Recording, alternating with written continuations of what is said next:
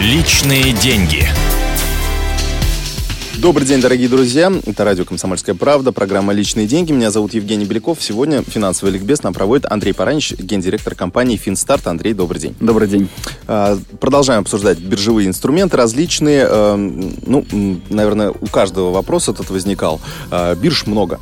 То есть вот есть российская биржа, есть э, фондовая биржа в Америке, в Англии, в Германии, Франции и так далее. Где лучше инвестировать? Вот нам, Где россиянам. Здесь в России или где-то за рубежом еще. Да. Ну, давайте сначала пробежимся, в принципе, что есть э, из того, что достойно внимания инвестора.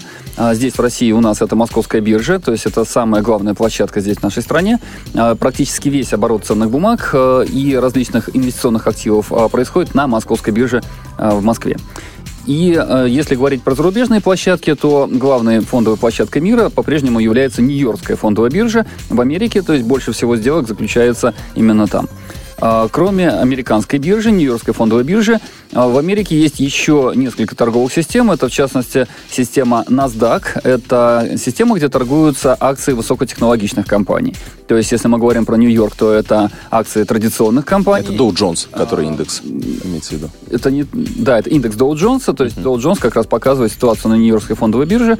Но это промышленные компании, как правило. И всего лишь несколько технологичных компаний попали в индекс Dow Jones. Это вот Microsoft, но а, большей частью это именно промпредприятия, транспорт, а, производство и так далее. Uh-huh. А NASDAQ это акции высокотехнологичных компаний, то есть компаний а, новой экономики. Uh-huh. То есть Нью-Йорк традиционная экономика, NASDAQ новая экономика. Кроме Нью-Йорка и Америки у нас есть английские биржи, это собственно говоря, лондонская фондовая биржа. Uh-huh. И есть крупные площадки в, в Европе. Прежде всего, это немецкая франкфуртская фондовая биржа.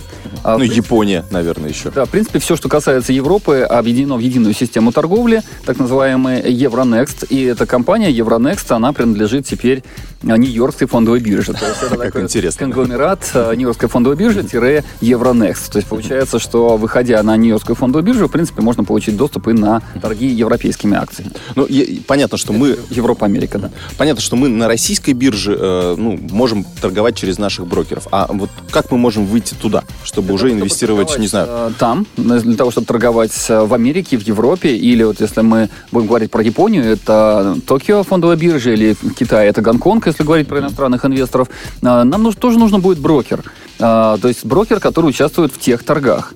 И мы можем, в принципе, поискать российского брокера, который аккредитован в торгах на Нью-Йоркской фондовой бирже, или на Лондонской, или в Евронексте.